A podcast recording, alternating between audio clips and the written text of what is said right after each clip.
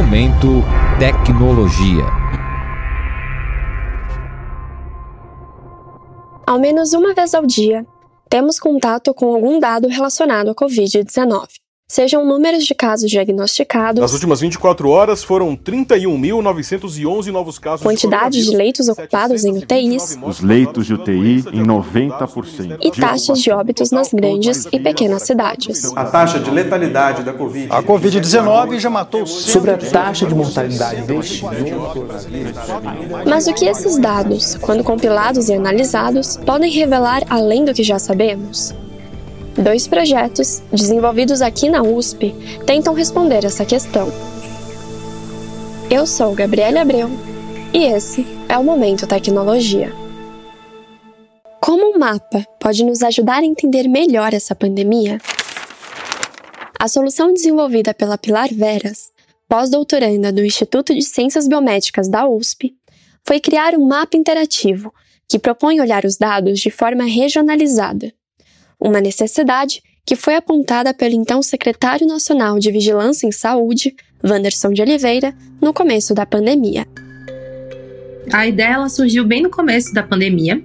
Então eu vim acompanhando as coletivas do Ministério da Saúde, que ainda eram coordenadas pelo Mandetta, lá para março, mas final de março. E nas apresentações dos boletins epidemiológicos que eram feitas pelo Wanderson de Oliveira, ele sempre falava da necessidade de olhar os dados de uma forma regionalizada, porque a evolução da doença aqui no Brasil ela não ocorreria de forma homogênea entre seus estados. Então, quando eu fui buscar esses dados estaduais, eu vi que existiam poucas iniciativas. E assim, dessa forma, a gente começou a compilar os dados, primeiro manualmente, é, e depois utilizando os dados tabelados por estados, fornecido pelo Ministério da Saúde. Além de poder visualizar os dias em que cada estado dobra o número de infectados e óbitos, o projeto conta ainda com um painel de casos de síndrome respiratória aguda, doença que pode ser desencadeada pelo coronavírus. Os dados são extraídos do DataSUS a cada duas semanas. Nesse painel, você consegue tanto ver não só os números de casos internados por estados e municípios, mas também a porcentagem de casos que foram diagnosticados com Covid, assim como o perfil desses pacientes, é, a faixa etária, por exemplo e como se foi a evolução do caso. Além dos casos e óbitos acumulados e novos, atualizamos também os principais índices como letalidade, mortalidade, incidência e média móvel. E o nosso projeto ainda te permite visualizar a evolução de todos esses índices analisando períodos específicos. Por exemplo, se você quiser visualizar a letalidade no período de maio, você consegue visualizar. Os próximos passos, de acordo com a pós-doutoranda, são integrar as informações de dados diários por municípios e incluir a capacidade do sistema de saúde em estados e capitais. É, nesse momento, estamos tentando retomar os dados diários por municípios. Tem uma iniciativa muito legal que é a do Brasil.io, que faz essa compilação dos dados diários por municípios. E agora, nesse momento, a gente está vendo se é viável a gente utilizar essa fonte de dados para alimentar a nossa plataforma. Nós tínhamos também uma ideia de publicar como estava o sistema, a capacidade do sistema de saúde nos estados e capitais até porque esse dado é um dado importante na tomada de decisão pelos gestores locais, mas esse é um dado difícil de compilar. Nem todo estado divulga esse dado de forma fácil. Mas agora a gente está tentando ver se isso é viável e se a gente consegue colocar esse dado na nossa plataforma. A divulgação de estatísticas completas sobre a evolução da doença no Brasil é imprescindível para se pensar medidas de enfrentamento a serem adotadas pelo governo, além de ser um direito da população ter conhecimento e acesso a eles, como explica Pilar. A divulgação dos dados epidemiológicos por estados e municípios é essencial e é uma forma de podermos acompanhar em tempo real a evolução da pandemia, que aqui no Brasil tem realmente um comportamento bem heterogêneo e regionalizado. E assim também nos permite entender e avaliar a tomada de decisão em relação à pandemia dos gestores locais, que são os que estabelecem a retomada ou não das atividades nas, nas cidades e estados. Outros dados, desta vez gerados por usuários de smartphones, alimentam um projeto desenvolvido pelo Elder Nakaya, docente da Faculdade de Ciências Farmacêuticas da USP. A ideia surgiu há mais de quatro anos em Manaus, quando foi desenvolvido para o monitoramento de infectados por malária, chikungunya e tuberculose. Naquela época, os dados eram coletados através de questionários, mas hoje a ideia é usar aqueles que geramos todos os dias pelos nossos celulares.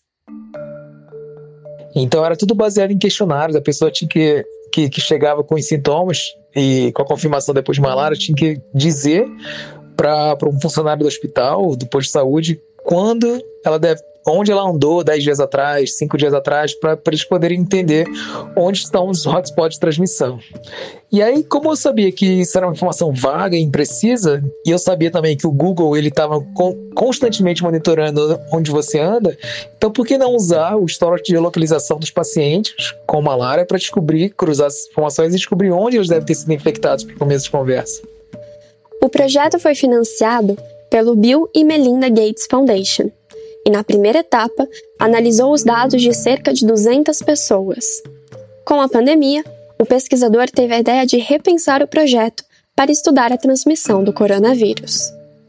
E aí, quando surgiu a pandemia, a gente já tinha também uma outra aplicação que era para estudar tuberculose. Nesse caso, era para a gente não identificar onde elas foram infectadas para começo de conversa, mas para tentar identificar quanto, quanto tempo você precisa estar exposto a alguém que tem tuberculose para você também ficar com a, com a tuberculose, né? E aí, juntando esses dois projetos, malária e tuberculose, a gente resolveu aplicar para a Covid-19, né? Então, tanto a gente pode olhar o padrão de mobilidade dessas pessoas que foram infectadas com, com SARS-CoV-2, como também ver quanto tempo de exposição precisa uh, uma pessoa estar em contato com alguém para depois de ficar positivo para SARS-CoV-2.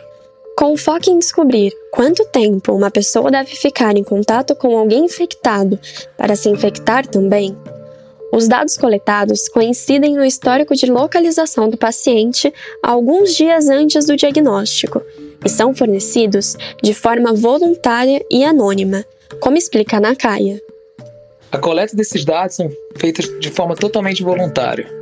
E, e, o que acontece é que é o paciente ou a pessoa que concorda em fazer parte do projeto, que, que por acaso já passou pelo comitê de ética, já está aprovado a nível nacional, eles entram no, no, no, site, seguem o tutorial, assinam o termo de consentimento e aí eles dão os dados de forma voluntária para gente.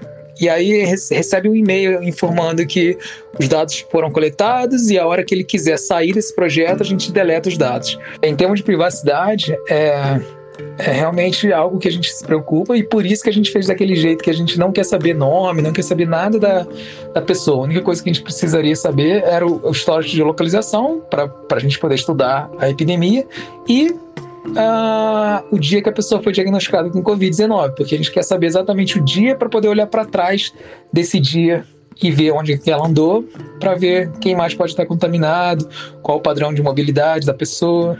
Esse site, cipos.fcf.usp.br, é o site que a gente usa para coletar esses dados. Repare que tem um cadeadinho mostrando que esse, esse site é seguro e ele tem o domínio da USP, usp.br, mostrando que é extremamente legítimo. Então é nele que a gente vai usa para coletar essas informações. Neste podcast, apresentamos dois projetos que usam a ciência de dados para estudar a pandemia do coronavírus.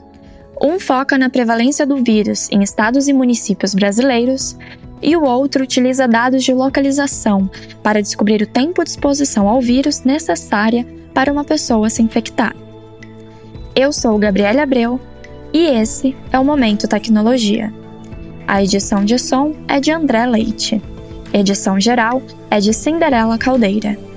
O Momento Tecnologia é uma produção do Jornal da USP e você pode nos encontrar nos principais agregadores de podcast e no site do Jornal da USP. Até a próxima!